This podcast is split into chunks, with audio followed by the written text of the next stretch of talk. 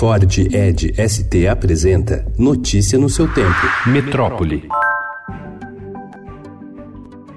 As queimadas recordes na região amazônica vêm despertando forte preocupação da comunidade científica e dos governos europeus, com ampla divulgação negativa ao governo Jair Bolsonaro. Ontem, o presidente francês Emmanuel Macron falou em crise internacional a ser discutida pelo G7, o grupo de nações mais ricas. Já Bolsonaro rebateu, dizendo que a sugestão evoca mentalidade descabida no século XXI e ressaltou que o governo já está tratando do crime que ocorre na área. Alguns países aproveitam o momento para potencializar as críticas contra o Brasil, para prejudicar nosso agronegócio, prejudicar nossa economia. Um país agora, sem dizer o nome aqui, falou da a nossa Amazônia, teve a desfaçatez de falar a nossa Amazônia, o que for possível fazer para combater esse crime, que são as queimadas, nós faremos.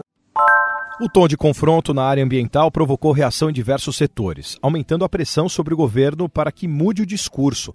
Órgãos técnicos federais, Congresso e até o setor do agronegócio avaliam que a retórica tem prejudicado a imagem do Brasil e atrapalhado negócios do país lá fora. Mas Jair Bolsonaro não recuou ontem. O presidente da Câmara, Rodrigo Maia, se reuniu com a ministra da Agricultura, Tereza Cristina, e a bancada do agronegócio na Câmara para tratar do assunto.